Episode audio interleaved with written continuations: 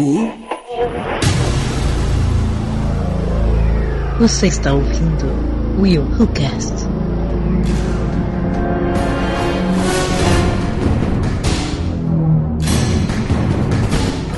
E aí galera, eu sou o William de Souza e. Oh my god, I back? Ah, senhor. Então tá, né? Fala galera, eu sou o Cleverson Ruivo. E sou só eu que torço pra touro e macaco nessa história? Somos, somos nós. É nós. Legal. É nós na fita. mano. Salve, salve, galera. Aline Pagoto. E será que macacos são realmente parecidos com humanos? De pergunta bem complicada. Olá, eu sou o Rodolfo Castrezana, também conhecido como Nerd Rabugento, e eu queria saber se os macacos também se apaixonam pela Gal Gadot. Ai, meu Deus. Até aqui? Sério? A Aline saiu da ligação? O Aline abandonando a ligação. Um abraço. Eu respeito que o Rabugento foi pelo ralo. De novo. Fala galera, aqui é Cleiton Muniz. Macaquinho é o caramba, meu irmão. Meu nome é César, parceiro. Boa. Muito bem, queridos ouvintes, estamos de volta aqui com mais um episódio do Will Who Cast. Agora nós vamos falar sobre a saga, a franquia maravilhosa do planeta dos macacos. Está chegando aí o próximo filme dessa franquia e nós vamos falar sobre a origem, sobre o confronto. Vamos dar uma pincelada sobre os clássicos da, da, da franquia, menos no, no, no- no- do, do Tim Burton. Talvez a gente fale alguma coisa, mas de- deixa eu falar. Vamos lá falar sobre esses filmes maravilhosos, mas primeiro.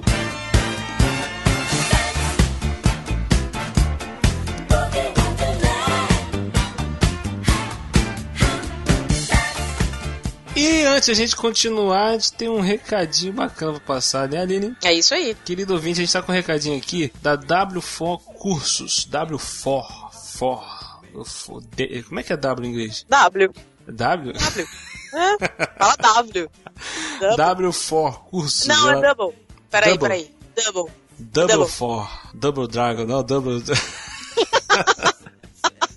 Não viaja. Vamos voltar aqui pro foco. Querido ouvinte, a Double 4, W4, W4 em inglês, ela tá oferecendo curso online de inglês ou de espanhol. Olha só que maravilha. Ó, o curso ele não tem mensalidade e ele ainda, você ainda recebe um certificado digital gratuito, tá? O ambiente de aula inclui muitas lições em áudio, incluindo aulas do conteúdo básico e intermediário, cara. São mais de 100 aulas em um ambiente de aula incrível, vale a pena. Com certeza. E o mais legal é que com o ambiente de aula da W4 Cursos, você vai aprender de maneira interativa e dinâmica. Além disso, você vai ter acesso ilimitado ao conteúdo, podendo estudar no seu próprio horário e sem restrições. Olha que bacana.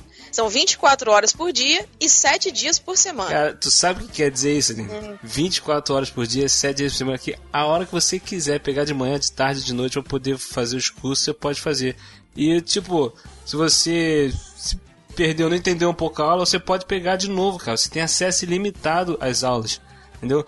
Ó, são uma carga horária de 90 Isso é horas. muito legal. Isso. Ah, o curso tem uma carga horária de 90 horas, você terá um total de 113 aulas. Dentre elas, você vai ter 20 aulas em áudio de pronúncia, 20 aulas de pronúncia né, em áudio, 15 aulas de conversação em áudio e 30 aulas de conteúdo extra, além de outras paradas que vai ter lá. Lembrando, William, que quem quiser participar só paga a matrícula. No fim do curso, vai receber ainda o certificado digital gratuito. Olha que bacana. Né, cara, não tem mensalidade, cara. É só a matrícula. Tá? Tem os links aqui no post dos dois cursos, do de inglês, do de espanhol. É só você escolher. Comece agora mesmo, cara. É totalmente online, sem mensalidade. Já tem mais de 50 mil alunos que já aprenderam com a W4 Cursos. Entra aí no link, dá uma olhada lá. Tem o comentário da galera. Tem todo o conteúdo das aulas para você dar uma olhada, dar uma conferida. Vale a pena olhar lá. Você vai sair falando inglês ou tu pode sair falando espanhol, quem sabe?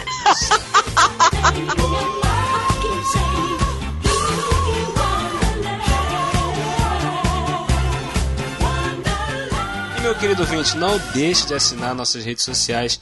Nós estamos no Facebook, no Twitter, no iTunes, no YouTube, no Instagram. Tem o nosso grupo do Telegram, que a gente bate papo lá com a galera, você tem tá interagindo direto com a gente, entendeu? Não deixa de participar, segue a gente, deixa seus comentários no post. Tem várias maneiras de você falar com a gente. Galera do iTunes, comenta lá, dá estrelinha pra gente, pra poder a gente dar, ganhar um destaquezinho lá bacana, lá, dar uma subida lá no iTunes lá. E meu querido ouvinte, aguarde que agora para mês de agosto vai ter novidades chegando aí, tá? Aguarde, aguarde muito mesmo. E vamos lá, Lino, bater esse papo aí sobre Planeta dos Macacos. Quero só ver o que, que vai dar.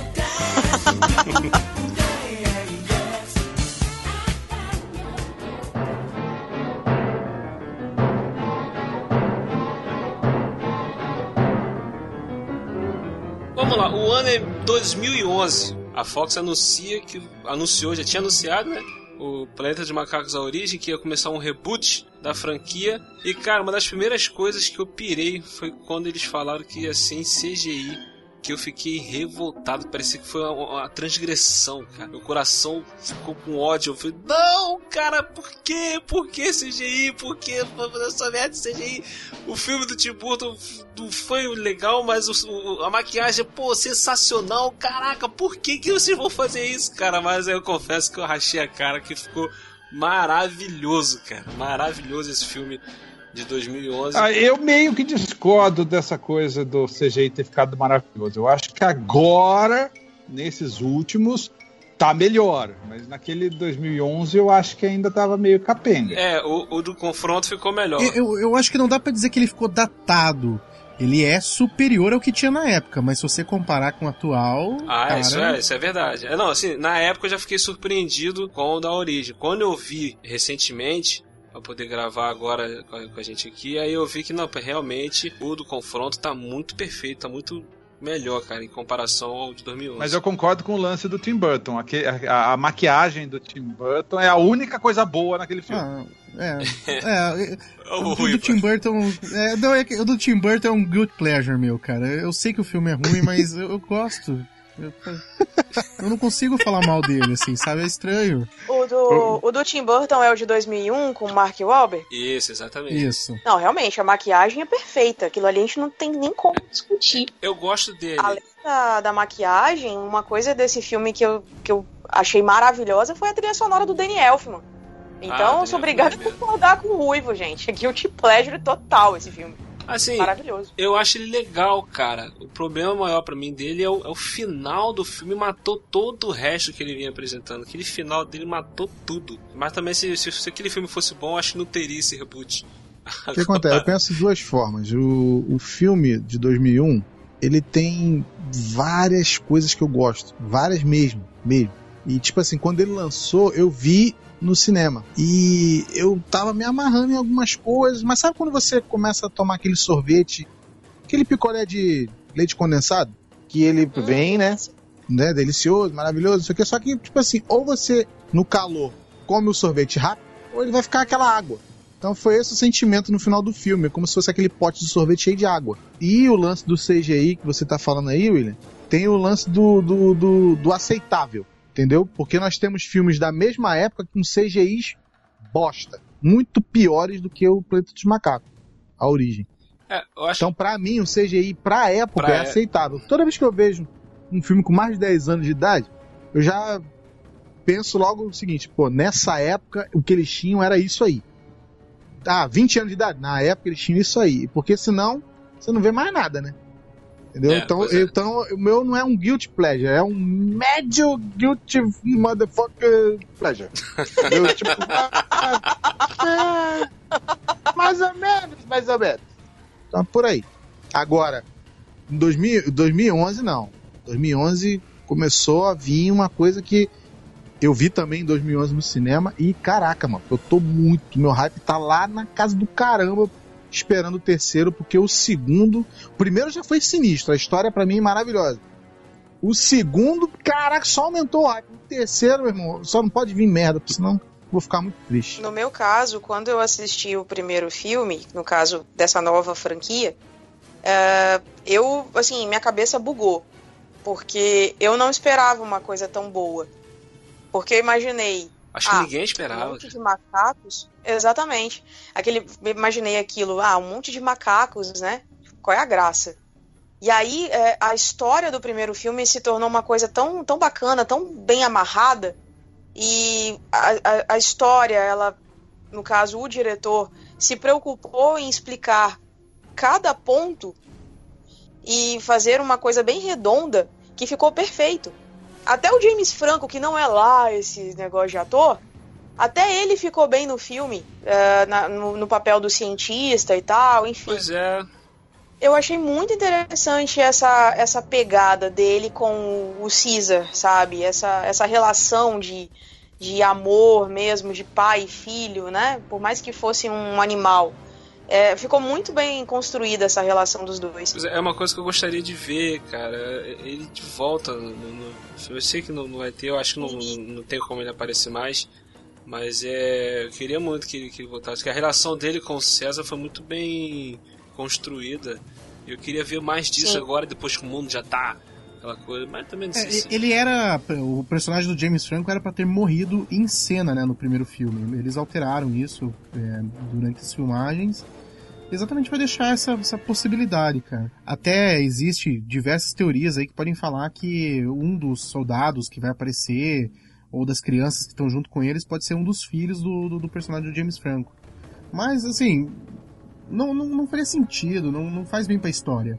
É. Agora deixa eu falar um negócio pra vocês. A gente tava falando ali do, do filme do Tim Burton ali. Uh, eu comentei com o William hoje. O filme do Tim Burton, ele, desde o começo da produção dele, ele foi regado de problemas, né? Ele, ele tinha uma agenda para sair em 2001 que a Fox não queria abrir mão. Então, vários diretores que eles ofereceram acabaram não aceitando. O Tim Burton aceitou e teve que fazer as pressas do filme, o que deu diversos problemas, mas ele conseguiu contornar. Mas um dos problemas que ele alega, que foi por causa dessa pressa na produção, foi exatamente o, o final. Que ele não conseguiu detalhar o final suficientemente para dar o efeito que ele queria. Mas, de fato, a ideia de que ninguém entenderia nada sobre o final era a intenção dele. Ah, o final era para ficar uma coisa assim, meu Deus, o que, que, é isso? E gerar discussão pro resto da vida. Isso foi Mas intencional. Isso é uma característica dele, não é? Isso é uma característica do Tim Burton. Ele gosta ele de colocar essas coisa mastigada. muito loucas. Exatamente. Então já era de se esperar um final daquele. E, e assim, que eu falo, pô, ele é meu, meu guilty pleasure, cara, porque é um, é um filminho legal, cara, é um filminho bom. Pô, eu gosto de ver o macaco pulando. É, é bacana. É, pô, eu acho, eu acho bem interessante essa, essa forma como ele demonstrou tudo isso. Já do, do, do filme de, de 2011, cara, Falando do CGI, só pra ter uma comparação, filme que foi lançado em 2011 também, Lanterna Verde. Nossa. Dá pra ver quão superior o planeta dos macacos era. A defesa né? encerra, senhores.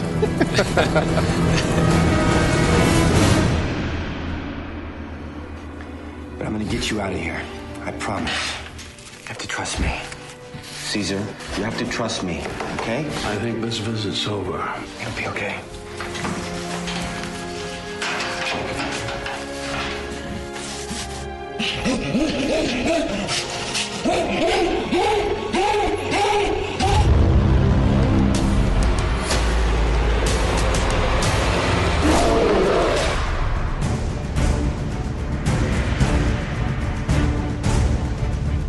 E entre assim, essa onda de remakes e reboots que Hollywood tem vivido, esse Planeta dos Macacos a origem, cara, ele foi um dos raros casos onde deu certo. Pode ser dizer que, que, que é o filme, eu falo que é um filme que tem cérebro e tem coração, cara. Porque ele tem uma abordagem original para um material que já é conhecido né, do grande público. Os efeitos visuais são maneirinhos e tal. E eu sou apaixonado por esse filme. Esse filme tem um, um ritmo frenético. Quando eu fui assistir esse filme a primeira vez, eu. Aquilo que eu falei, eu tava com o pé muito atrás por, por causa do filme do Tim Burton e porque ia ser em CGI, não ia ser maquiagem. Então eu não fui ver esse filme no cinema de 2011. Eu fiquei com raiva, não queria ver, fechei o coração mesmo. Então só assisti em casa. Quando eu assisti em casa, cara, eu fiquei muito arrependido de ter visto esse filme no cinema. Sabe uma coisa que eu acho triste?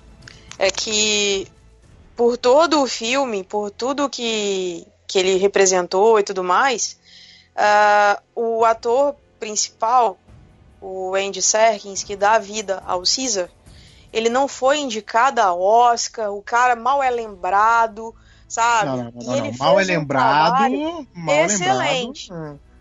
Não, mal lembrado não dá pra falar, Aline, porque o cara é top do top no, no, no ramo. Não, não dá pra dizer isso, não. Não, não é Ele só não, não é reconhecido.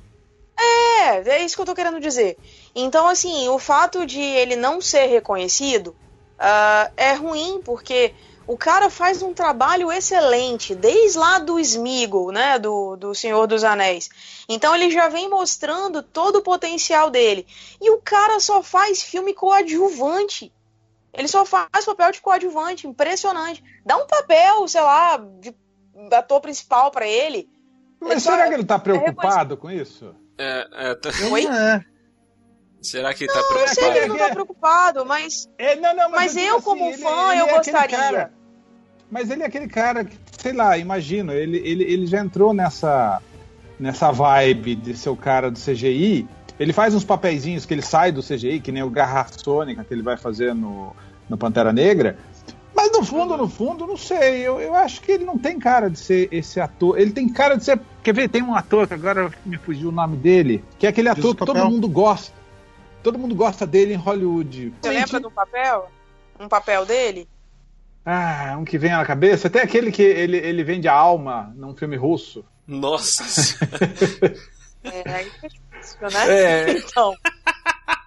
Nós, pobres mortais, falando de filmes assim, né? A Planeta dos Macacos. O cara me puxa um lado russo que eu vou te falar, meu irmão. Então. Fica difícil debater contigo, ô, ô, Rodolfo. Pera, não, não, é que na verdade eu tava procurando agora. O Paul Diamante, Rodolfo? Isso, ah. meu Deus do céu. Não vinha o Paul Diamante na minha cabeça. Jogou o Google aí, hein? Eu, eu acho que o Paul, eu, eu acho que o, o, o Andy Serkis é tipo um Paul Diamante. Ele é aquele cara que ele tá, todo mundo gosta, ele começa a aparecer em filmes, tem um destaque, todo mundo sabe do papel, da, da importância dele, mas realmente é. ele não é. É, acho que o único filme que ele faz o protagonista mesmo é nesse Planeta dos Macacos. O Paul Diamante ele tá no próprio Planeta dos Macacos, né? No, no 2001. Do, do Tim Burton. É. é. Mas, mas assim, um, um, outro bom exemplo disso que o Cassizano tá falando é o próprio Simon Pegg, né, cara? Isso. Simon Pegg também, ele é um cara. É um cara que não tem um papel relevante em todos os filmes, mas ele é sempre o cara que todo mundo lembra. É, é tipo assim, normalmente você fala assim, ó, lembra, sabe o Simon Pegg? Você tem que explicar qual filme ele fez, contar alguma coisa pra galera lembrar. Mas eu acho ele que já o Andy. De Star Trek. Mas ele fez o roteiro de Star Trek e você não lembra que ele é o Scott. Sim, sim. Então, tá vendo? Agora, tipo assim, o Andy Serkis não. Acho que o Andy Serkis, toda vez que você fala assim, meu, sabe o Andy Serkis? Sei. Tipo, hum, apesar discordo. dele não mostrar.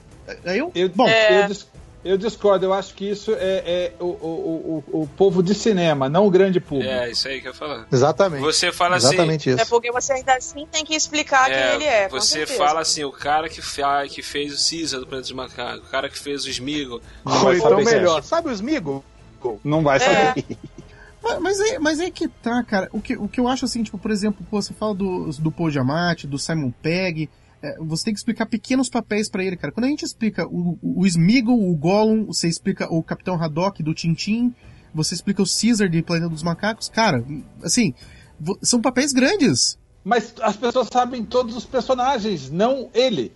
Não a cara dele. Vai falar ele é o quê? Ele, ele foi o chefe da, da menina lá daquele filme que, que a, ela volta. De repente, ela, ela, ela, isso, de repente 30. Nossa, Você vai lembrar disso no máximo. Ah, ô, não ferra não, tá? O cara falou do filme russo, eu posso falar de repente 30.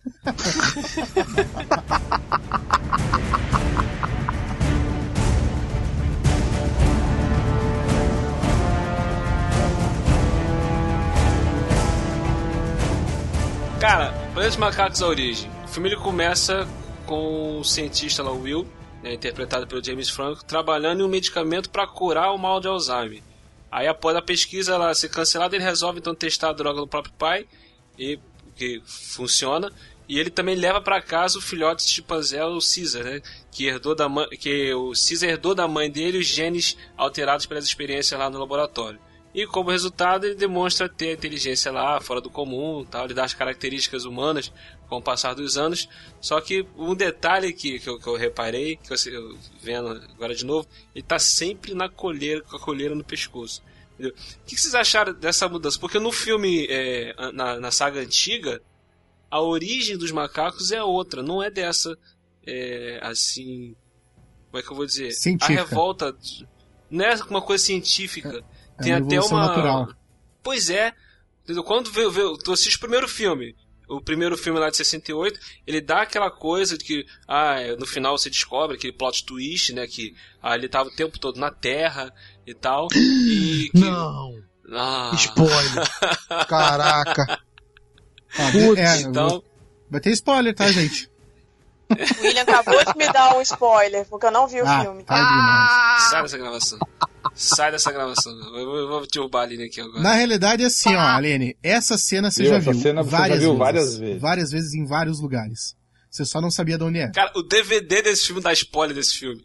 Uma vez eu era, eu era adolescente eu fui procurar esse filme na locadora pra, pra assistir lá no VHS, tava lá o, a imagem lá dele ajoelhado no chão com a estátua da liberdade gigante. Falei, que isso, cara? Como é que os caras botam isso na capa do filme?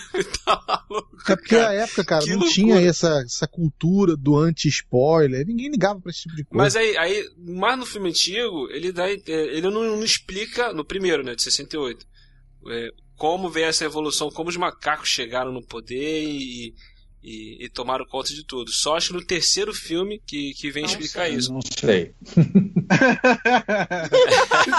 então, ninguém se deu o trabalho de ver os animais.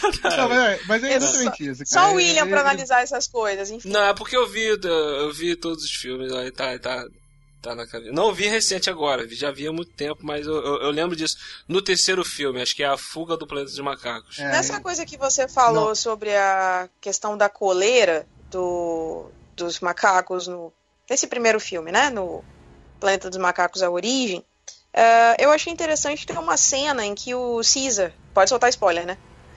Uh, tem uma cena em que o, o Caesar tá andando com a primeira cena dele pela floresta, que ele descobre que ele começa a subir pelas, pelas árvores. E aí ele é, vê o, o leva ele lá. Isso, ó, oh, o seu xará. E aí, quando ele leva o, o Caesar lá e ele vê o, o cachorro com a coleira, e ele fica se questionando: Caesar é um animal? E aí o é, ele pergunta se ele é um animal ele... de estimação, né? Isso. E aí o Will vira para ele e fala: Não, você não é um animal de estimação. Ali nesse momento eu já vejo que é, a humanidade estava aceitando, entre aspas, os animais, né? Que tem essa relação de amor, assim. Mas também tem um contraponto, né? Porque ele era um, um animal de laboratório. Então, o, aquele, aquele lá, o diretor lá da empresa, ele não via os animais com os mesmos olhos que o Will. Então, tem é um contraponto que, que é feito todo o tempo, né? Então, é muito difícil a gente falar, ah, eles eram animais, eles não eram apesar de fisicamente serem animais. Verdade, Aline, olha só, o que eu penso sobre o primeiro filme é que ele é um, é um filme muito mais sobre, sobre personagens do que situações. Porque ele mostra toda essa evolução do Caesar, do Will. E se você parar pra pensar, o Will, ele também era um, assim, na falta de melhores palavras, um pau no cu no começo do filme. Porque ele trabalhava num laboratório que usava animais para testes. Então ele não era, tipo assim, um, um bom samaritano, não. Ele ficou apegado ao Caesar, mas mesmo depois que ele descobriu que, que o remédio dele fazia efeito, que estava curando, ele voltou pro laboratório e continuou usando macacos em testes. Então o Caesar era um personagem, era, uma, era um ser na vida dele. Né? Não era que ele tinha toda essa, essa pegada do, do, do bom samaritano que ele fica no final. Então, assim, então tem uma coisa assim também que, que o, o filme mostra, é que essa evolução do Caesar realmente é, não foi uma evolução animalesca pro, pro, pro Will. Né? No, do meu ponto de vista, pelo menos, eu, eu vejo assim. Ele sempre considerou o Caesar como se fosse um membro da família, como se fosse um cachorro, e a partir de um certo momento, como se fosse uma criança. Mas mesmo assim, na maioria das vezes, como animal de estimação, porque ele levava para passear, ele levava no parquinho para ele brincar, entendeu? Então, mas, assim... mas, eu, mas eu acho que essa ideia do animal de estimação é, é vamos dizer assim, é, é, é um racismo ele, no, no caso, ele está agindo de maneira racista, só que inconsciente, porque a vida inteira ele foi criado pensando que o macaco é um animal diferente do ser humano. Não, não que tivesse a consciência ou que pudesse agir como um ser humano. Eu acho que daí seria um comportamento até normal, pela, pela, pelo que se pode falar que é ignorância. Ele não sabia como agir de outra maneira. E nessa cena, nessa cena, o, o, é aí que o Caesar começa a meio a questionar o que ele é, qual é o lugar dele. Que ele percebe assim, pô, você me, é, é isso que eu sou para você, um, um, animal de estimação, ele fala não, mas ele começa a questionar de onde ele veio, entendeu? Quem é a mãe dele, que é quando o Will conta para ele que ele, a mãe dele era, era de um laboratório, fazia experiências com ela tal, ele herdou os genes dela, por isso que ele é inteligente daquela forma. Nessa hora ele começa, tipo assim, caraca, tipo, é como se fosse uma criança, um adolescente, né, descobrindo que foi adotado, o, o, exemplo. Entendeu? O cara, como assim? Você não é meu pai, você não é minha mãe, aquelas coisas. Então ele, ele começa meio que a, a ficha cair para ele tentar encontrar qual é o verdadeiro lugar dele. E sobre essa questão de, do, dos animais de estimação, no, no filme antigo, no, no terceiro filme, que é A Fuga dos Planetas de Macacos, tem um diálogo naquele filme que ele remete muito a esse filme, Planetas Macacos, A Origem. Porque no, no, no filme do, a fuga dos planetas dos macacos, o que acontece? Os macacos acabam pegando a nave lá dos humanos e vão para o espaço, vão testar a nave, alguma coisa assim, tentar conhecer como é que é a nave. Eles vão para o espaço, eles acabam entrando naquele, na fenda temporal que fez o personagem do Charlton Heston ir para o futuro. No caso, eles entram naquela aquela fenda e eles voltam para o presente pouco tempo depois de onde o Charlton Heston partiu para poder ir para o espaço. Quando eles chegam, os, os seres humanos até acham que ele é, é, o astronauta voltando. Aí quando vê que são, são macacos tal, pegam eles, começam a fazer experiência com eles e tal. Aí quando descobre que eles são inteligentes, que eles falam e tal, aí vem exército, vem NASA, vem cientista, vem o governo, vem todo mundo, reportagem e tal, para poder fazer uma entrevista com eles. E o, o, um dos macacos lá, ele começa a explicar o que, que aconteceu com a Terra. Aí ele conta, ele fala que a, a, né, o que, que aconteceu, que ele veio do futuro que a Terra foi destruída pelos seres humanos. Cara, quando ele começa a contar a origem, ele fala assim: é, uma epidemia tomou conta do planeta Terra que matou todos os animais domésticos, macacos, não, é, cães é, macacos, e gatos. Não, é, cães e gatos. Os humanos começaram a usar macacos como animais domésticos. Com o tempo, eles viram que os macacos conseguiam fazer os afazeres domésticos dentro de casa. Atividades triviais. É, lavar louça, é, varrer a casa, lavar louça, essas coisas assim. Então os humanos passaram a usar os macacos para isso. Nessa cena ele fala o seguinte, ele fala a seguinte frase. É, os humanos começaram a usar os macacos como animais domésticos porque ele, não sei o que, que vocês humanos têm que vocês necessitam de, de animais domésticos, vocês amam mais animais domésticos do que os próprios seres da sua espécie. Cara, esse filme é da década de 70 e, esse, e essa frase é tão atual, cara. É verdade. Entendeu? De o cara amar mais um animal doméstico do que os próprios seres da sua espécie. E é isso que estava acontecendo nessa cena aí com, do cara com o Cisa. Então ele fala assim, até que um dia um macaco ele foi, ele, ele se revoltou e ele disse, ele falou pro ser humano aquela palavra que ele mais ouvia. Ele disse não. Quando eu escutei esse diálogo no filme antigo, eu falei, pô, macaco simplesmente assim falou não e começou os macacos a, a evoluir e tal. Então, na época que eu assisti, eu pensei assim: essa pode ser uma história que ela foi, foi contada. Porque conforme os anos vão passando, a história vai sendo contada, sempre detalhes vão mudando. Então, tipo assim, talvez isso é o que ele aprendeu, o que o macaco aprendeu, o que foi dito para ele.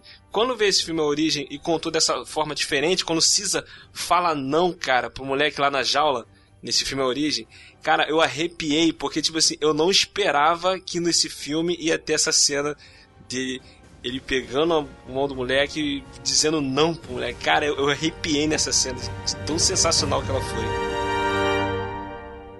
Como arqueólogo, eu tinha acesso aos pergaminhos históricos, os quais eram mantidos em segredo das massas. E eu suspeito que a arma que destruiu a Terra era invenção do próprio homem. Eu sei disso. Um dos motivos da queda original do homem foi o seu hábito peculiar de matar um ao outro. O homem destrói o homem, macaco não destrói macaco. Só o que queremos descobrir é como os macacos se levantaram. Bem, começou em nossa pré-história com a praga que atacou os cães. E gatos.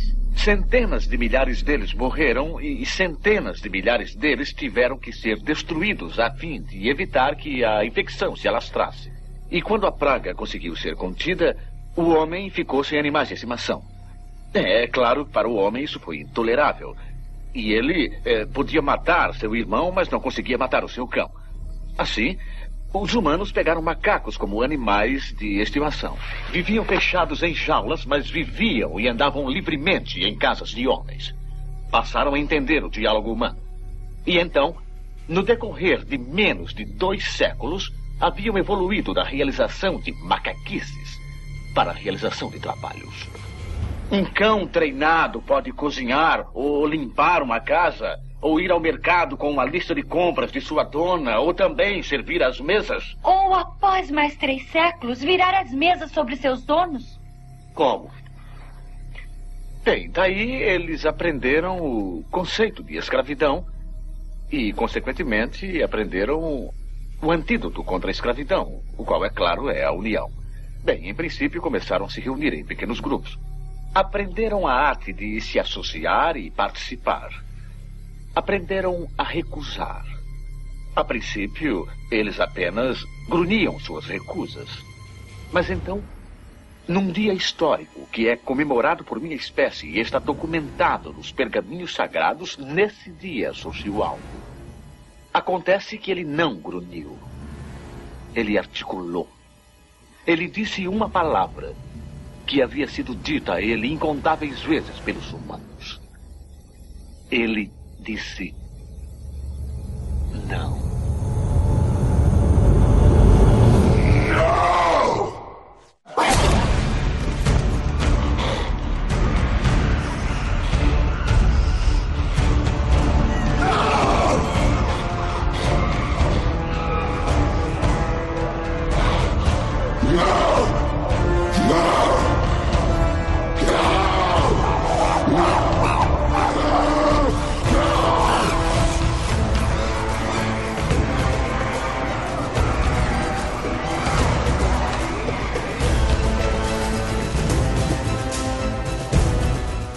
Mas eu acho que a cena que mais impacta é quando o Will vai atrás dele na floresta e ele simplesmente o abraça, o aproxima e fala: Caesar está em casa.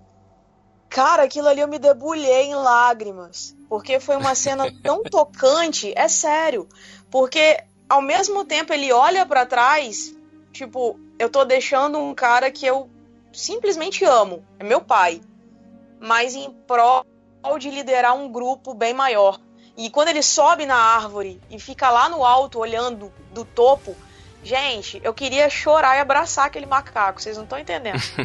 a questão aí da, da, da evolução essas, as explicações do filme antigo, a explicação do filme novo, eu acho que é porque os tempos são outros e não tem como a gente imaginar um, um mundo onde, mesmo eles estando na Terra, tudo é arcaico se daria para imaginar que no, no, no, no, antigo, se a evolução vem no planeta do jeito que já estava, por que, que voltaram para tempos arcaicos? Com coisas, com utensílios arcaicos, com. Sabe? Com tudo remetendo para época das cavernas, ou então do, do, do, do início da evolução do homem entendeu? E era mais ou menos isso que estava acontecendo com os macacos, sendo que a Terra era uma terra atual para frente, correto? Porque, se não me engano, ele tá no ano 3000, parece, para frente do, do, é, do essa, seu tempo. Essa parada do, do, do da, da, da, involução, né, da falta de uso de tecnologia, você assistiu Battlestar Galactica? Não. não. Então. É... Deveriam. Putz, é, deveriam. Eu não assisti, tá bom? Relaxa. Mas eu sei o final. tipo, você olha também só. deveria, é. né? Mas... mas... é que eu sei mas o final. Eu... Mas olha só, o que acontece? Battlestar Galactica ele tem um ponto, um turning point na série, é, onde as pessoas elas abrem mão da tecnologia para tentar viver a paz. Né? E exatamente isso que acontece. Tipo, você volta pro tempo das cavernas em, em função de querer viver um novo tempo. Eu acho que foi essa a decisão do Caesar, entendeu? É um não, subtexto. Não, não, não, não, peraí, peraí. Mas aí eu não tô falando, eu não tô falando na, nessa questão. Eu tô só é, exemplificando os dois filmes.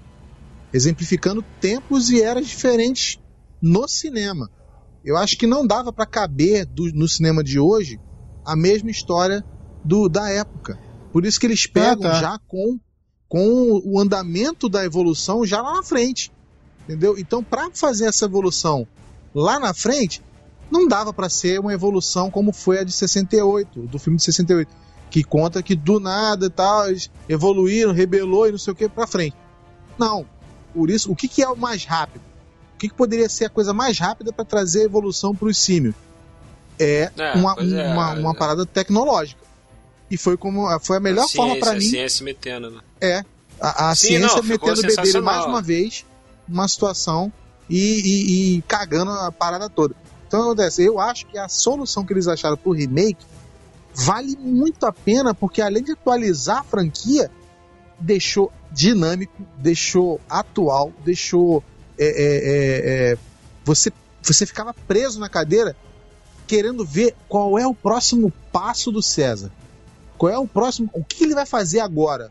Onde ele vai chegar? Qual é o caminho? Porque todo mundo tinha a ideia do filme do Tim Burton. Que os caras já falam, dominam, faz, acontece. Entendeu? Mas como é que vai ver? Como é que vai, como é que vai passar isso aí? E tem uma cena no. no cara, a evolução do personagem é, é a evolução do personagem. Cara, tem uma cena dele, dele dentro da, da, das gaiolas e tal, e ele começa a enjambrar a galera para ficar do lado dele, para ele poder depois pegar aquele macacão lá e ó, opa, sou eu que mando nessa parada aqui. O macaco que, que tava é, cometendo bullying com Batendo ele. Nele. Entendeu? Então uhum. você vê que a evolução dele tinha que ser rápida. Porque senão como é que o cara vai contar o filme? Como é que o cara vai contar a história? Não tinha como. E uma coisa curiosa, Cleiton, que você estava falando sobre evolução, que eu achei interessante, foi o seguinte: no de 2001, o do Tim Burton, é, mostram os macacos falando normalmente como nós. Né? Eles articulam bem as palavras, falam é, como corretamente. No, como no filme antigo também é assim. É. Isso. Já nesse novo filme, nessa nova franquia enfim. O Caesar e os outros macacos, eles falam com dificuldade. É como se eles estivessem aprendendo, sabe? Isso, exatamente. E mesmo que eles consigam balbuciar as palavras ou até mesmo pronunciá-las corretamente, dá para perceber que eles têm dificuldade na fala, ou seja... É, mas eu acho que isso aí é mais é por conta da questão da, da, das cordas vocais, porque a maioria dos macacos virou inteligente depois de adulto. Então eles não tinham a corda focal treinada. Mas é isso que eu tô falando. Isso é o correto. Porque é mesmo a questão da assim, evolução do personagem. Exatamente. No segundo filme, você já observa que ele tá falando melhor. Mas ainda assim ele mostra dificuldade na fala. Ainda uhum. não pronuncia todas elas corretamente. Uh, o personagem do Koba, por exemplo, você observa nitidamente que ele fala com muita dificuldade. Sabe? Mas isso é bacana. Eu acho que foi bem legal dessa forma que eles abordaram a, a neurolinguística. Agora, tem uma coisa que me incomoda no Planeta dos Macacos da Origem. É a única coisa que me incomoda no filme. Eu acho o filme maravilhoso. Ele tem um ritmo frenético. Só que tem um detalhe que me incomoda. É nessa cena que o Cleiton falou que ele tá na, na, nas, nas jaulas lá e ele começa a querer a conquistar os outros macacos, os outros chimpanzés e tal. Tem um orangotango Cara, na hora que eu vi, não é possível, cara. Esse orangotango devia estar no laboratório lá, devia ter sofrido. É, deve ter passado pela experiência, alguma coisa. Porque quando ele, ele tá lá na jaula lá, o orangotango começa a fazer gestos, sinais para ele também, tipo, conversar ele, sobre ele sinais. Ele era de circo, ele era de circo. Isso, explica. não, eu sei. Aí ele fala que ele era de circo e tal. Beleza, ele, é, ele era de circo e tal. Ele sabe linguagem de sinais. Só que ele se expressa de uma forma que, tipo assim, por mais que o macaco saiba a linguagem de sinais, ele conversa coisa com o Cisa, por exemplo, na cena que o Cisa pega uns biscoitinhos, ele tinha soltado o gorila, o gorila, tipo, tava fechado com o Cisa, aí o macaco ficou com medo do Cisa. Aí o Cisa pegou os biscoitinhos e deu pro macaco, pra poder o macaco ele falou distribuir a pros outros. Do, do biscoito. Não, não, não é isso. Aí ele, ele dá o biscoito pro, pro macaco, o macaco distribui entre os outros macacos porque ele tá querendo mostrar, mostrar pro macaco que ele tem que, tem que ser unido, tem que os macacos têm que se unir e tal. Aí o, o, o, o orangotango chega pro Caesar e pergunta: Tipo, por que dos biscoitos? Qual é da parada dos biscoitos aí? Qual é dessa parada aí? Aí, o, aí ele fala: é, um macaco sozinho é fraco, ele pega um galho e quebra. Agora, vários macacos juntos, aí junta vários pedacinhos de galho e o galho não quebra. São fortes. Aí o, o orangotango pra ele: Ah, cara, mas macacos são burros. Tipo, não vai funcionar. Vem cá, como, como, assim o orangotango chegou a essa conclusão sozinho? Como, como, pô, o cara é inteligente a esse ponto de raciocinar dessa forma? Aí é quando ele chega a ter a ideia de ir lá buscar o, o, o gás lá pra poder fazer todos os macacos ficarem inteligentes também. Nessa hora eu falei, tá, valeu, vou deixar passar, mas esse pedacinho me incomodou um não, pouco. Não, mas essa, acho que você misturou as cenas, Will, porque não foi dentro das jaulas que isso aconteceu, foi quando eles estavam lá naquele, na, no parquinho deles, cara. Que daí os macacos brigam, então... os macacos se enfiam a porrada, daí o orangotango fala Na jaula burro. que ele tá falando é a questão de eles estarem presos. Entendeu? Ali no. É, no, lá, no, lá naquele, naquele lugar, entendeu? Naquele local Ah, ali, tá. entendeu? Na hora que eles conversam isso, ele ainda não tinha pego lá o, o, o gás lá na casa do Will pra poder deixar ele inteligente. Quando aí o orangotango, o orangotango fala que não, mas macacos são burros. Tanto que logo assim que ele fala, os macacos começam a brigar de novo. Tipo, não adianta você querer unir eles, eles vão brigar de novo. Aí ele vai lá pra poder buscar o gás. Mas beleza, eu vou- tipo assim, tá, valeu, dá pra passar. Entendeu? Mas mesmo assim, o filme é muito bom, cara. Agora, agora você quer saber o que, que me incomoda nesse filme? Primeiro, a namorada e o executivo, velho. Pra que que tem a namorada dele nesse filme, velho? A namorada eu até Namorada entendo. do- Agora o executivo. Will? A namorada do Will? É.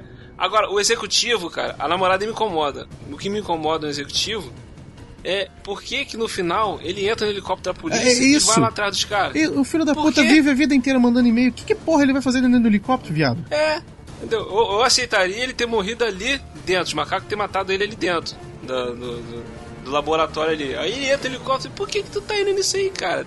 Idiota, Vai, cara. vai lá na tua mesa, manda um e-mail, pergunta se tá tudo ali, bem e né? fica de boa. A- agora, a namorada dele, cara, pra que que existe essa personagem, cara? Eu- Assim, tipo, eu achei muito, muito Posso dar uma solto. explicação disso aí, Rui? Manda lá. Que apesar de, de o Will ser um cientista, é como, é como você falou no início do filme. Ele era um pau o quê? Pau no cu. Então, por- ele tem vida social porque ele é um pau, entendeu? Então tem que mostrar que apesar de ser um cientista, ele não é um cientista idiota a ponto de não ter uma vida social. Então eu acho que é isso. Aí bota lá pra, pra mostrar, ó, o cara tem uma vida e tal, a vida não se mistura e tal, de repente a vida começa a misturar. Então eu acho que é mais por esse, por esse âmbito aí. É o que o William falou. Ah, eu deixei passar. Porque se você escolher não deixar passar, você vai ficar igual o Ruivo. Vai ficar chateado com os filmes. Entendeu? então, meu filho, isso é verdade. Não, não, não, não, não. O filme pra mim é magnífico, adoro pra caramba. Só essas duas paradas assim eu acho meio nada a ver, mas não que me atrapalhe. Ah, eu- pô, pra mim é uma das, se bobear, uma das melhores franquias de hoje em dia.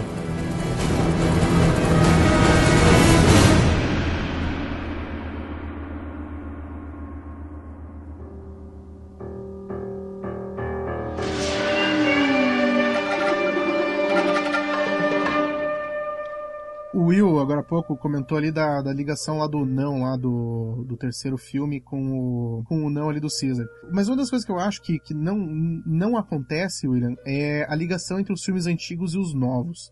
Eu acho que eles não querem. Eu, eu acho que eles não, eles não teriam conexão. Mas existe, tipo assim. Não, é mais referência. é. É. mais, é só referência mesmo. Então, mas existem assim diversas referências, essa seria um- é uma delas.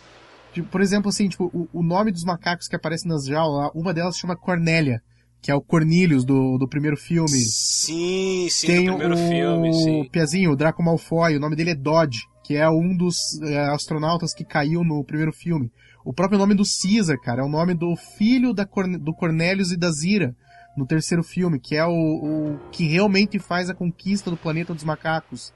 Então tudo isso eles vão, vão dando de referência. É, a, a- a própria nave tem uma cena no meio do filme, do primeiro filme desse A Origem, que passa a reportagem na televisão de uma nave que, que a NASA estava mandando para o espaço. Aí o nome da nave é Icarus. Icarus é o apelido da nave do Charlton É. Heston, no primeiro filme. Tem uma referência também, acho que é no confronto. O filho do Caesar, o pessoal chama ele de Olhos Azuis, né? Olhos Azuis é como a, a Zira, personagem lá do primeiro filme, ela chama, Chama o o personagem Charlton do Charlton Heston. Isso. É, ela chama ele de olhos azuis. Taylor. Porque ele, ele tava machucado, ele não consegue falar. Aí ela chama ele de olhos azuis, porque ele tinha os olhos claros. Tem, tem bastante referência, cara. Na, na origem tem uma, tem uma cena que o Caesar tá brincando com um bonequinho de montar, montando um boneco. Ele tá montando a Chata Liberdade. É. Entendeu? Então tem va- várias referências assim. E uma coisa que acontece no primeiro filme, que eles não deixaram bem claro nesse, mas no, no confronto dá pra perceber um pouquinho, é que no primeiro filme, quando o Charlton Heston, lá, o personagem, acho que é o Taylor o nome dele, ele, ele chega na, na, na Vila dos Macacos, ele percebe muito bem uma, uma divisão política ali, onde os chimpanzés são os líderes, são as, as funções de inteligência, os orangotangos são o que seriam é, advogados, é, os, é, Professores. burocratas, esse tipo de coisa, e os, e, e os, oro- os gorilas, Gorilas. aí são a, a força militar, exército, tudo aquilo que, que precisa de força. E dá para notar, assim, muito, muito abertamente, sim, a, a separação da, da, das castas dentro do primeiro filme. E daí hoje, dando uma, uma lida e uma, uma estudada, eu, eu descobri o seguinte, cara, o primeiro filme, ele foi uma produção muito a lá atualidade. É que nem vocês falaram aí do, do, do plot twist do final. Esse foi o primeiro filme a criar três roteiros, sendo dois deles com um final mentiroso, para caso houvesse vazamento. Ah, caramba, sabia disso não. Ele foi o primeiro filme a fazer isso, criar dois roteiros falsos para caso alguém tivesse acesso aos roteiros não saber qual seria o verdadeiro. Para salvar o plot twist. Olha só. Pra salvar o plot twist. E, e daí uma das coisas também que, que eles falam é que o, se você reparar, se você assistir os filmes hoje, você vai reparar que os macacos eles têm umas, é, umas atitudes meio estranhas, assim, tipo, eles ficam piscando o tempo todo, sorrindo, mexendo a boca, esse tipo de coisa. E que, pô, na época talvez tenha passado batido, ou até quem não, não, não vê muito macaco por aí também não, não perceba. Mas isso era só para dar o efeito de que a maquiagem não era dura. Então eu, todo mundo que tava maquiado de macaco ficava fazendo esse tipo de cara e boca e fechando e abrindo o olho para mostrar como a maquiagem era, era um negócio prático, né? Tipo, não era uma não máscara, era uma máscara né? é. Tipo, Daí, Isso, pô, é. é um negócio genial, cara. Tem uma outra referência interessante também do, no, nesse A Origem, é, fazendo referência ao, ao, ao, primeiro filme, que é quando o rapaz lá da jaula, que é até o garoto do Harry Potter lá, ele, ele vai bater no Caesar, né? e o Cisa segura a mão dele. Até quando o Cisa fala não. Que ele vira pro Cisa e fala: Tire suas patas sujas de cima de mim, seu macaco imundo. Essa frase é a primeira frase que o, o personagem de Charlton Heston fala para os macacos no primeiro filme. Quando, quando, eles, quando os macacos é, vê que ele, ele sabe falar, né? Que os humanos no primeiro filme não falam. Aí quando ele solta essa frase, os macacos ficam aquela surpresa que, oh, ele fala, isso aqui e tal. É a mesma frase que foi usada. Go get him. Security police. I'm in charge of this man. No longer, madam. He is now in the custody of the Ministry of Science. Take your stinking paws off me, you damn dirty ape!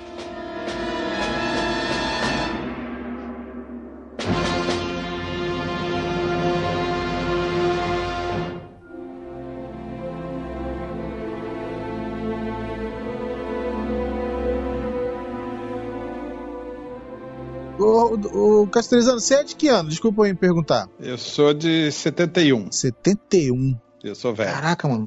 71, 71 tinha saído o que, William?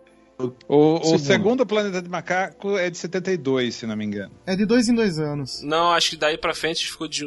Todo ano tinha um, cara. É, eu ia perguntar justamente isso. Não, é porque... é 68, 70, 72 e 74. O, os outros filmes, a qualidade são muito ruins, cara. É. Por causa disso, foi tipo, todo ano saía um filme. Eles não fizeram uma série disso? Depois fizeram. virou uma série, virou desenho. Eles, a, a Fox tá chupando. Aproveitou tudo que pode. Tudo que podia, né? É. Mas a, a, pergunta que eu quero fazer pro. É, pro... É, esse, esse filme foi um dos primeiros a criar tanto item de merchandising, boneco, é, avental e esse tipo de coisa. Foi um dos primeiros filmes a ter isso também. É mágico. Sério? Não, influenciou uhum. tanta coisa que se a gente pensar, a Globo tinha aquele, aquele Planeta dos Homens, que era um... que é, tinha um, tinha um, tinha um camarada, tinha um, ca... um personagem...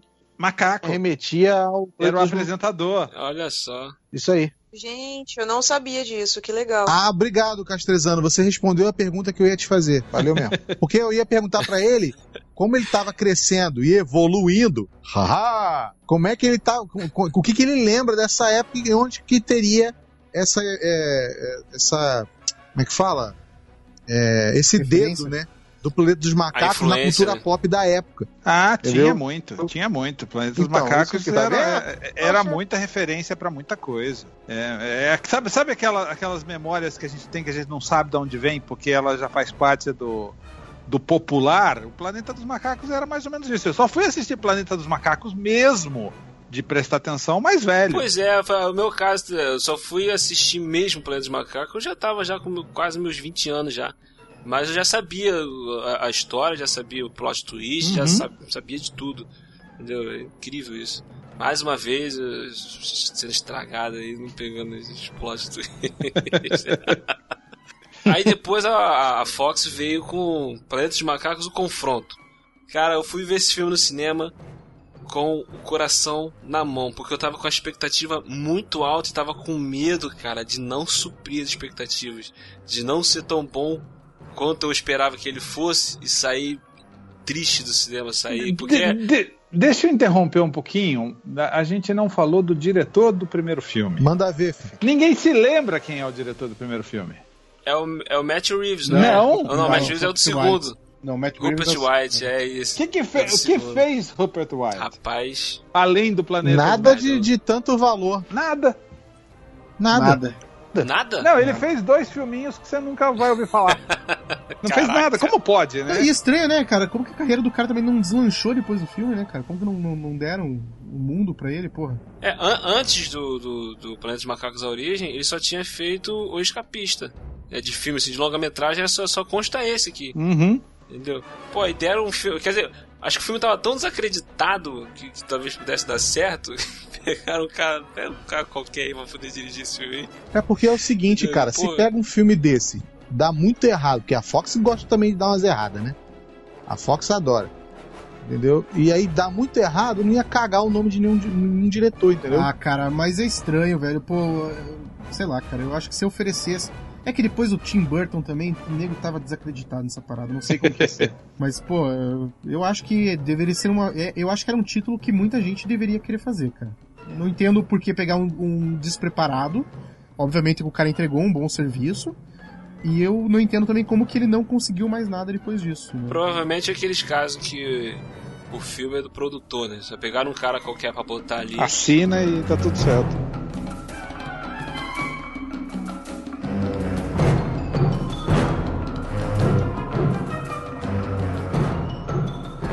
Aí no confronto, 10 anos após o acontecimento do primeiro filme, a raça humana está ameaçada, né? Uma doença dizimou grande parte da população.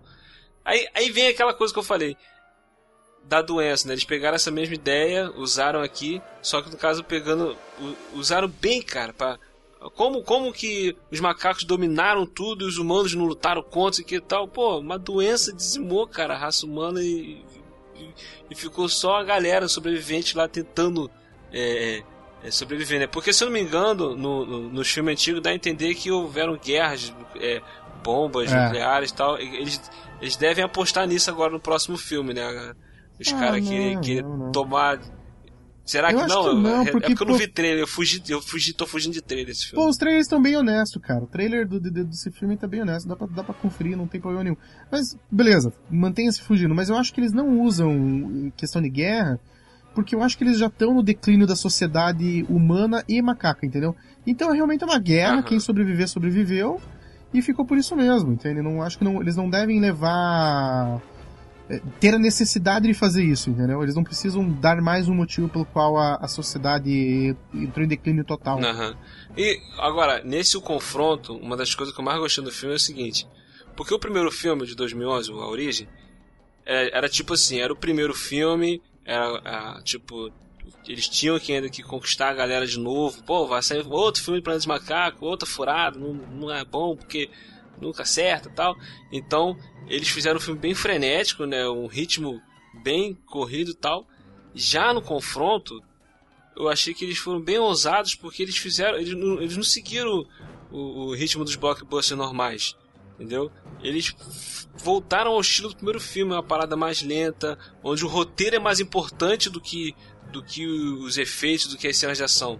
Entendeu? O filme tem uma pegada mais lenta, tal. Só que, cara, o filme é tão bom, cara. O desenvolvimento, mais uma vez, os, os, os, a, quando mostra ali no início aquela vila dos macacos ali. É, cara, tem uma sequência longa onde não tem um diálogo, cara. É só os macacos, às vezes, um olhar só o, o, olhar que ele dá, um gesto que ele faz, você já tá você entende o que, que eles estão querendo dizer, o que, que eles estão conversando, cara. Nossa, isso foi, pô, sensacional assim. Eu vou ser sincero que é um filme que não me marcou muito, não. Eu, eu, eu Sério? é, eu lembro que eu assisti e eu saí do cinema meio blé. Não, não, não, não tive nenhuma grande referência. Eu lembro que eu discutia com alguns amigos meus que eles falavam, é, um puta filme, é muito legal, etc e tal. E eu lembro de ter saído do cinema realmente meio, ah, ok, um filme, tá, mostrou a, a, uma luta, eu, eu não sei, ele não, não, não me remeteu a, a, nenhum grande momento. Eu lembro de algumas cenas de luta. Eu lembro, eu lembro da floresta que, que como que eu posso dizer, úmida, eh, sabe? Eu lembro de detalhes assim. Sim, Mas a sim. história mesmo em si, eu acho que ela não me pegou desse filme. Eu acho que talvez eu estivesse esperando alguma coisa diferente. Eu acho que é o seguinte, sabe o que pegou pra esse filme aí? O que pegou pra esse filme pra mim foi o rapaz que hum. fez o, o protagonista humano. O Jason Clark. Eu não gosto dele, ele pode ser feito... É, eu também, também, não, também eu, eu acho que ele tem cara de não, nada. Detalhe. É, e ele, e ele também, é. ele fez um filme que eu não sei se, eu não sei, eu posso estar enganado.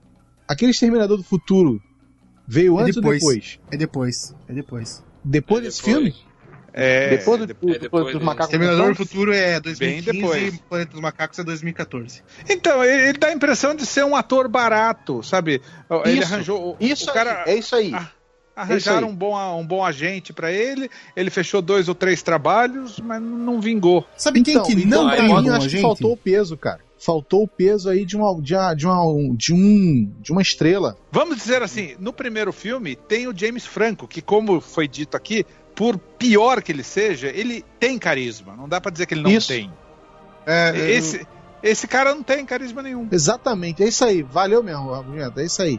Não tem, não tinha para onde. E botam ele do lado do Gary Oldman, aí mesmo que ele some de vez, mas, cara. Mas eu acho que era essa a intenção, cara, porque o protagonista humano, ele não era para ele ser querido, cara, ele era para ser um, ele era para ser uma banana ali no meio. Era o Gary Oldman e o Caesar, cara. Esses eram os personagens. É, tem isso também. Cara, a cena quando o, o, o vem os macacos para poder se encontrar com, com, os humanos. Aí o Gary Oldman fica olhando assim para ele pro Caesar, o Caesar vem e fala, né, né que é Apes do not war. Tipo, nós não queremos guerra. Cara, a cara do Gary Oldman, a expressão dele, tipo, você vendo um macaco falando com ele. Nossa, cara, esse cara é muito bom, cara. Gary Oldman me arrependo demais. Apes do not want war, but will fight if we must.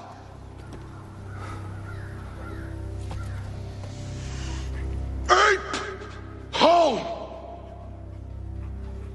Human soul.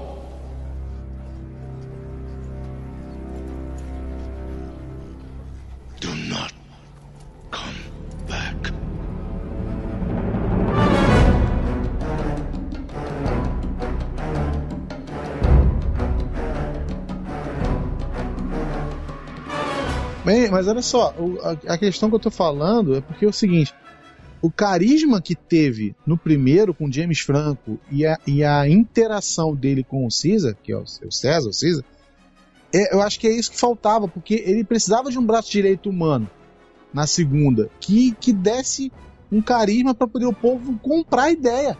A ideia que ficou comprada por, por, mim, pelo menos, é que o cara tava sozinho, que o macaco tava sozinho. Entendeu? Não, tinha, não ia ter ajuda nenhuma. Porque o cara e nada era a mesma coisa. Mesmo assim, mesmo se fosse uma coisa é. É, de propósito, proposital, se eles botam um ator com um pouco mais de carisma, precisa ser muito, não. Presença. Um pouquinho mais presença. de carisma. É, presença, é. carisma, entendeu? Atuação decente, pelo menos. Eu acho que ia ser melhor ainda. Uma coisa assim que, que esse filme que eu acho maneiro também nesse, nesse confronto. Porque, tipo assim, se você parar pra reparar, o filme ele meio que não tem um, é, vilões. Né? Tem os macacos tentando sobreviver de um lado e os humanos tentando sobreviver do outro. A treta começa ali porque os humanos precisam ligar uma hidrelétrica, um gerador de energia, eu não lembro o que é agora direito, é, que está no lado onde os macacos ficam. Eles precisam ir lá para poder ter energia elétrica. Aí, aí eles primeiro eles tentam resolver a parada pacificamente. Só que tipo nos dois lados, tanto no lado dos macacos como no lado do, dos humanos, tem aquele Zé Ruela que quer começar a treta que, que, que não quer misturar as coisas. Por exemplo, no lado dos macacos é o, é o Koba.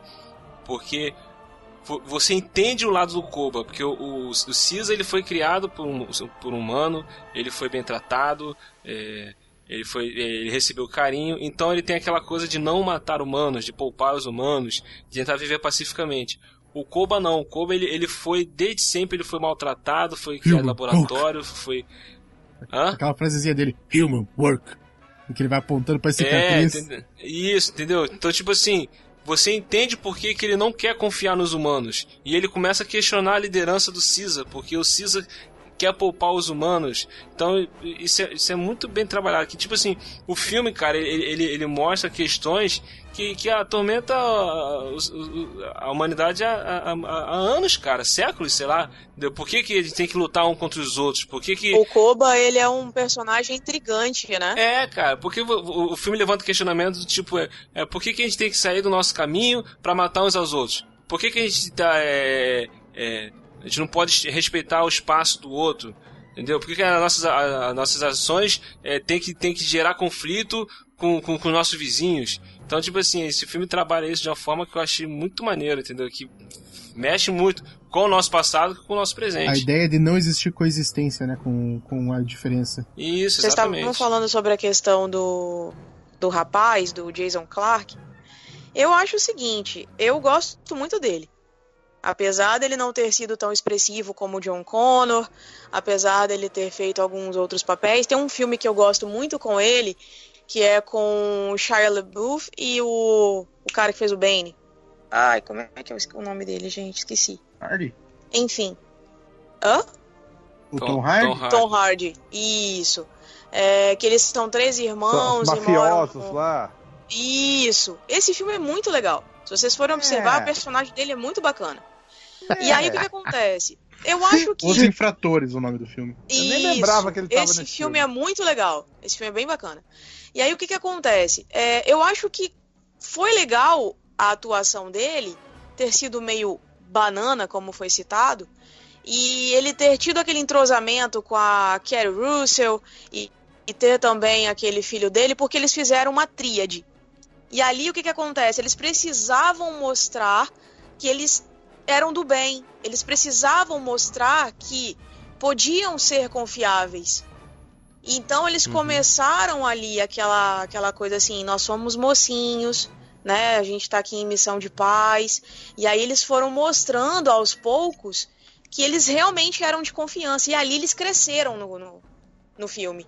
No final, por exemplo, quando o, o, o Caesar faz a mesma coisa que ele fez com o Will, que aproxima a cabeça e fala: Você é um homem bom como o outro era Gente, ali mostrou que o cara realmente ele cresceu no filme, sabe? Então, assim, eu não acho que de tudo a atuação dele foi ruim. Pode ter sido um pouco fraca, sem um pouco de emoção, beleza, mas ele cumpriu a proposta. Eu acho que é isso aí que ele precisava mostrar. Eu acho, eu acho que foi mais mérito do roteiro do que da interpretação do cara. Também acho. Entendeu? É, é que a história te prepara para isso, não tem como você fugir disso. Mas é, também, William, aquilo que a gente comentou um outro dia. Quando se tem um diretor bom, ele consegue conduzir o ator no, no filme o tempo inteiro. Sabe? Ele consegue se sair bem. Foi aquele, aquele exemplo que eu dei sobre o Robert Pattinson em Lembranças, por exemplo, porque ele atua muito bem naquele filme, apesar dele não ser um bom ator. O Ken Reeves, ele tá perfeito como John Wick. Ele não é bom ator. Então, assim, depende muito do diretor para conduzi-los. Entende? Então, eu acho que talvez o Matt Reeves conseguiu conduzi-lo bem nesse filme. Por isso que ele se saiu bem, entre aspas. Só pegando esse gancho da Aline, que voltando até o que o Rodolfo comentou, que o agente desse cara deve ser bom. Sabe quem que não tem um agente bom, velho? O Toby Cabell, velho. Toby Cabell não tem um agente bom. Esse Quem moleque é, é, o cara que fez a captura de movimentos do Koba. Ah, tá. Cara, ele arrebenta, velho. Ele arrebenta. Ele não, ele, ele. Então, mas ele arrebenta atrás das telas, né? Não, oh, mas e aí o episódio de é. Black Mirror? Com não, ele? pois é, não foi o episódio. É, ele mandou outra bem. coisa, aí você vai ver ele como o Doutor Destino, que ele também tá atrás é, das Não, daí ó o agente, filho da mãe, cara, que ele tem, cara. Bota ele pra fazer o Doutor Destino, fazer o Warcraft, o remake de Ben-Hur. Cara, é. fazer um papel de 15 minutos em Kong, a Ilha da Caveira. É, é não, no Kong ele nada. faz o Kong. Morreu por causa de nada. Um personagem. Cara, pô, no Kong, cara, o Kong tava construindo um puta personagem. Tava, mas tava construindo um puta personagem, dando background do filho, que da casa, que não sei o que. Daí ele morre. morrer. É, Sabe? e acabou. O, o, o, o, Ruivo, o Doutor Destino que você tá falando daquele do Quarteto Fantástico? Do novo. Isso, do, isso, novo. do novo. É. No Black Mirror, Tá. ele faz o a- aquele episódio que o cara tem um negócio no olho que fica vendo as, me- as memórias. Então, lembra? mas tirando, ele! tirando Gente, Black ele é muito Mirror. bom. Ele é muito bom ator. Sim, mas tirando Black Mirror, o que mais que vocês lembram dele? Como bom ator. É, é o Koba, é o Koba. Eu só, cara, é isso que eu tô falando, cara. O cara é bom e o- ele tem um agente de bosta. Ele tem um agente de merda. É, o Ag- é, Ele é o Koba. só, só se dá. É o Koba, acabou. Ah, É, eu não sabia. sabe, não sabe sabia aquele que era filme com o. Nicolas Cage, Aprendiz e Feiticeiro? Sim. Então, daí manja que ele tem um. Não, manja que o, o inimigo do Nicolas Cage arranja um, um mago que é aquele showman cheio de piercing e não sei o que. É o Toby Cabell. Nossa, que legal. Caraca, ele só faz filme ruim. Bosta de filme. Esse filme é muito ruim. É Cara, eu tô, Ele eu, fez o ele, eu falo, não, não, não, também. não, para, para, eu não quero mais fazer esses filmes não, cara, tá, ficar trazendo esses filmes pra mim fazer, pelo amor de Deus, cara, eu não quero mais fazer isso não, arruma um filme decente, arruma uma série, alguma coisa, alguma... Não, cara, o cara, o cara só tem bomba, velho. O cara só tem bomba, meu. Pô, o, o agente desse cara é um, é um filho de uma mãe. É, mas ele se deu bem mesmo como Koba. O, o Koba é um personagem tão intrigante que ao mesmo tempo que você se compadece com ele por conta da causa dos macacos, por ele ter sofrido e tudo mais, dá raiva, dá vontade de arrancar o pescoço dele, sabe? Por- Né. É, é- é realmente é, uma- é um personagem que faz a diferença. Cara, quando ele filme. atira no César, no Caesar, Sim. quando ele atira no Caesar, eu fiquei, não, caraca, por quê? Porque, tipo assim, ai, meu coração, é engraçado. Tem duas cenas do Koba nesse filme que são viscerais, assim. Uma cena que gosto A muito outra, eu sei qual é a outra. A outra que ele, ele chega fingindo que ele é um É, macaco comum pro, pros É caras. o único macaco que, Que aparece fica- no filme, né? Porque o resto é todo mundo semi-humano, né? E ele é o único que, que interpreta um macaco de verdade. E daí tem aquela cena que ele joga o outro macaco da, do balcão lá. Cara, aquela cena é muito foda. cara. Aquela cena que ele, que ele entra no galpão se disfarçando de macaco de circo, que ele começa a atirar nos caras. Pô, essa cena é sensacional, cara. Essa cena é maravilhosa. Que Cara, quando ele muda a expressão, que ele dá tiro e ele vira. Exatamente. Caraca. Exatamente. A expressão facial dele, tipo, muda completamente. E, e detalhe, que macaco que mira. Ele tem uma mira violenta, vamos combinar. Aquela cena também que ele sobe lá no, no tanque, que ele começa a atirar. Gente, que mira daquele macaco. Sensacional.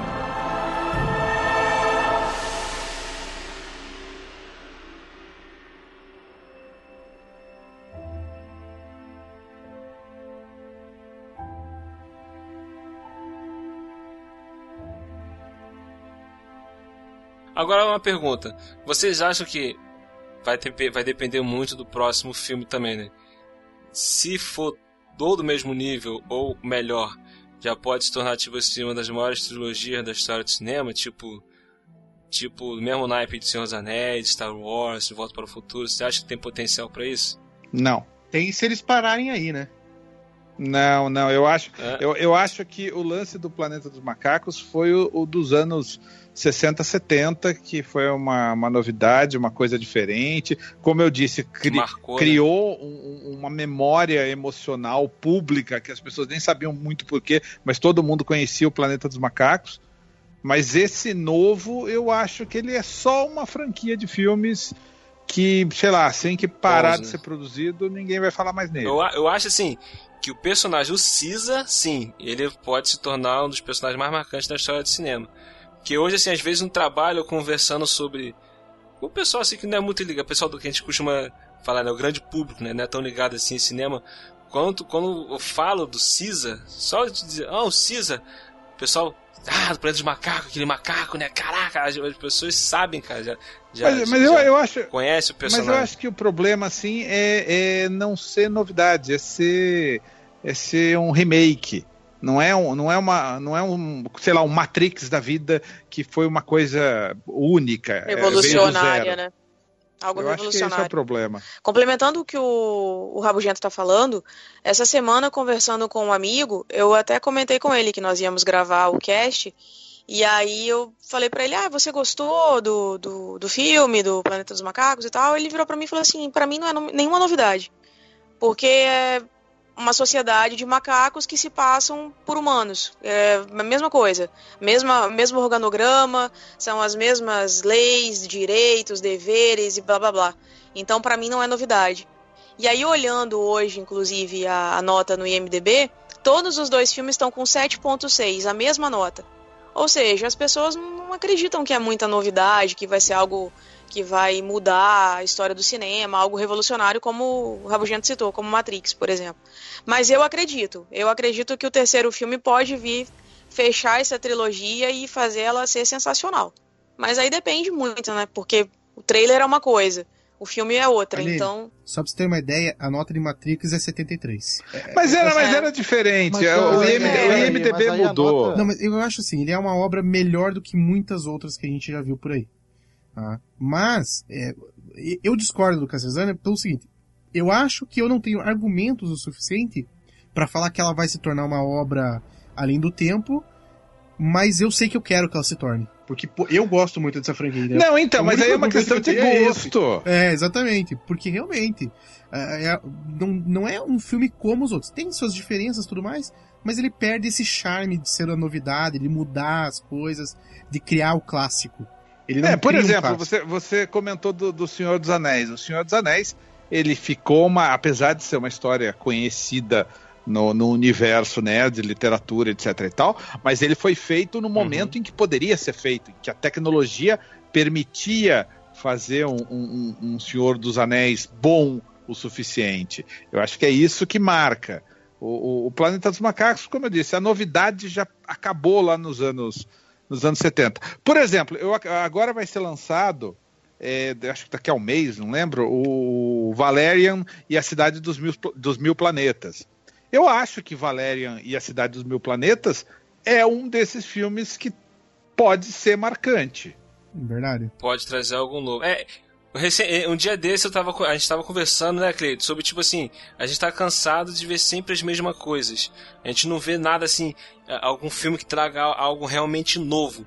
Aí logo depois que a gente conversou sobre isso, eu vi um trailer, acho que foi o último trailer que saiu desse filme Valerian. e É, eu falei, fiquei "Caraca, interessado também. É, é uma mistura de tudo, de quinto elemento com Star Wars, com Jornada nas Estrelas, com coisa, mas tem coisa interessante ali, Mas cara. foi aí que a gente falou, cara. Eu fui muito criticado, sabe? Porque eu falei exatamente isso. Se alguém botasse na mesa um roteiro completamente original, que não tivesse pego todas as ideias que já foram usadas, eu ia bater palma, mas assim, de, de venerar. Porque não tem mais, filho. Porque eu acho que tudo que tinha que ser feito já foi feito. Porque a, a- a repetição das coisas é muito grande, cara. É difícil você ver alguém fazer alguma coisa do zero. Não, difícil. não, eu, eu acho que isso é muito blockbuster. Acho que isso é muito blockbuster, Clayton. Quando você pega, pô, um filmes é, que não são que não são desses grandes circuitos, assim, você acha bastante coisa diferenciada, mas não não, não é Mas aí que é o tá, que a gente é Ruivo, mas você pega diferenciado, você pega diferenciado. Mas é diferenciado só porque não é do grande público, cara. Mas se você for olhar, fez uma coisa que alguém já fez lá, entendeu? Lá atrás.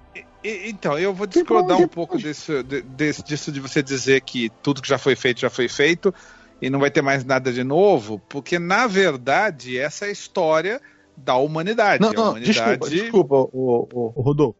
Mas não é que eu não tô dizendo que, que eu não tô batendo martelo de que já foi feito. É porque existe uma preguiça de se fazer algo novo. Eu acho que não. Eu é acho que não, não- eu acho que não é uma questão de preguiça. É, até é, mas o, é, é- é o lance de você fazer o que é confortável para o público assistir. Isso. Para tipo que assim garantir a bilheteria. Mas tem, tem algumas coisas, sei lá, a gente vai falar de um Tarantino da vida que gosta de misturar o antigo e entregar o novo. É, é, Eu acho que o segredo tá aí. As pessoas é que não fazem muito isso. Pegar o antigo, dar uma misturada, fazer uma coisa meio diferente e entregar algo novo. Esse é o grande problema. O- o- os planetas do macaco que a gente está falando, nada mais é do que o que a gente já viu outras vezes. Até as referências que, que foram citadas aqui são todas referências dos filmes antigos. O próprio filme O Confronto, ele é uma releitura do, do último filme da franquia antiga, que é a Batalha do A Planeta Con- Conquista. É a Conquista, né? A Conquista, isso. É. Ele é bem uma releitura daquela história, trazida para a época atual. Ele não é um remake, Sim. mas ele- a base da história é a mesma. Então, talvez, talvez o, o- grande problema do, do cinema seja isso. A gente acaba vendo a mesma coisa de sempre. Por quê? Porque o público novo tem preguiça de procurar o, o- o antigo. Esse, esse é o grande truque de Hollywood. Eles repetem as mesmas porcarias de antes hoje em dia, porque o público atual tem preguiça de ir lá assistir o Planeta dos Macacos antigo. Ah, coisa velha, não vou ver isso. Né, Aline? E o quê? Já viu o Planeta dos Macacos de 1968? É, então. é, assim, é. não, ainda não, mas eu vou assistir, tá na lista. Na lista dos 30 anos. I need to speak to Caesar!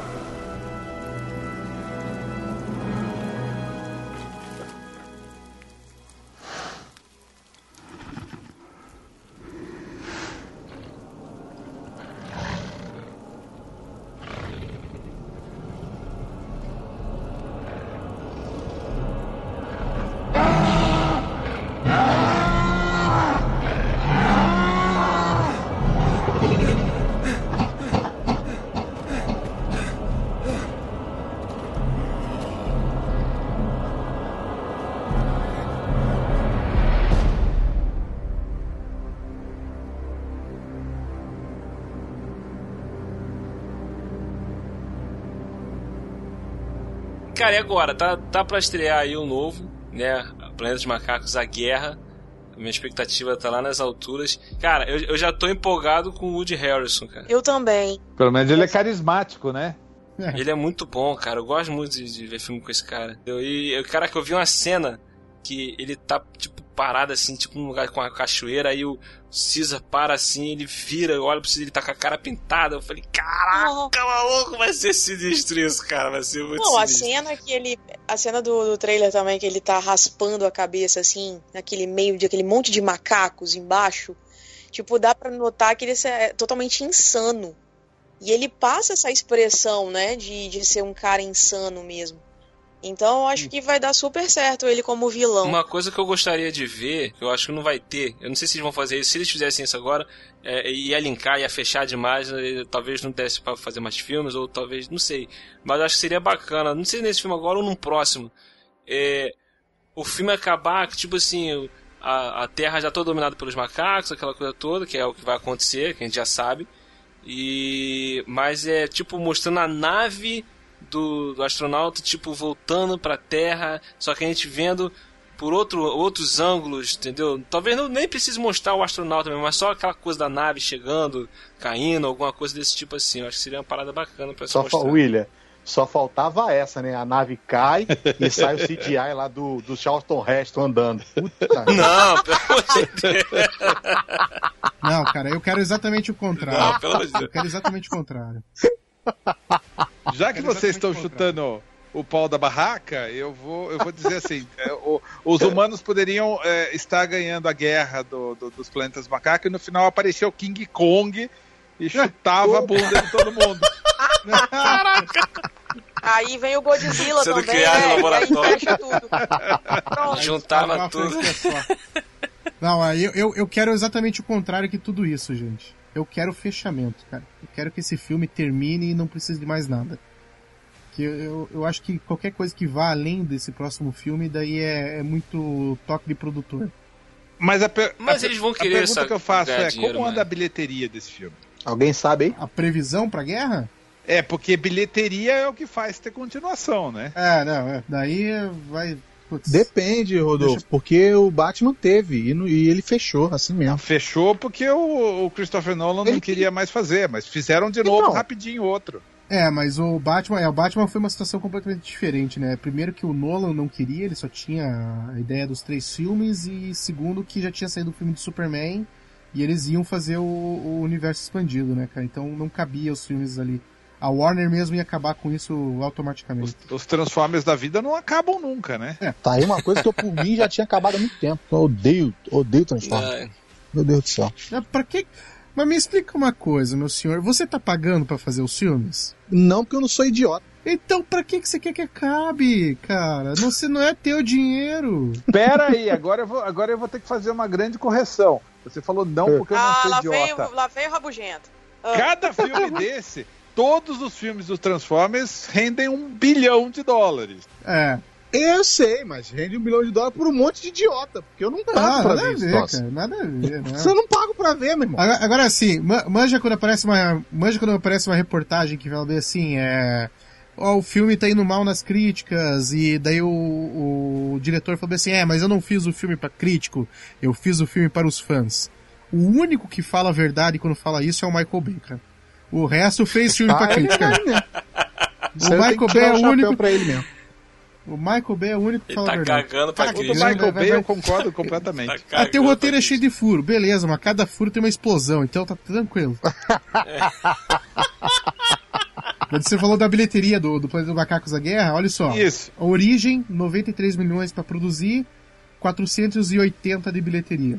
É, Confronto, 170 milhões pra produzir, 710 a bilheteria.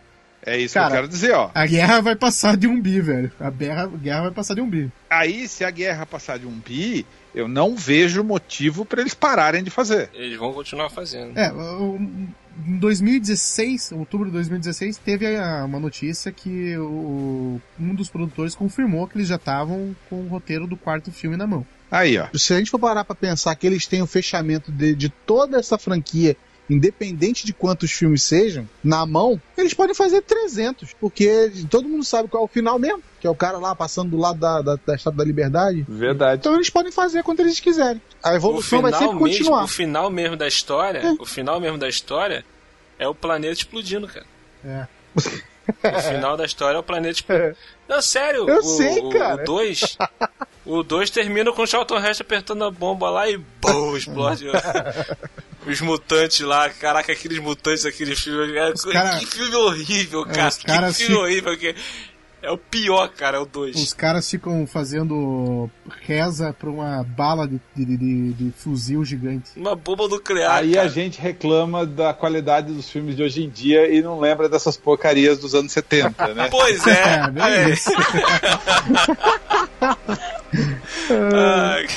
A gente era feliz e não sabia, né, Rodolfo? Pois é.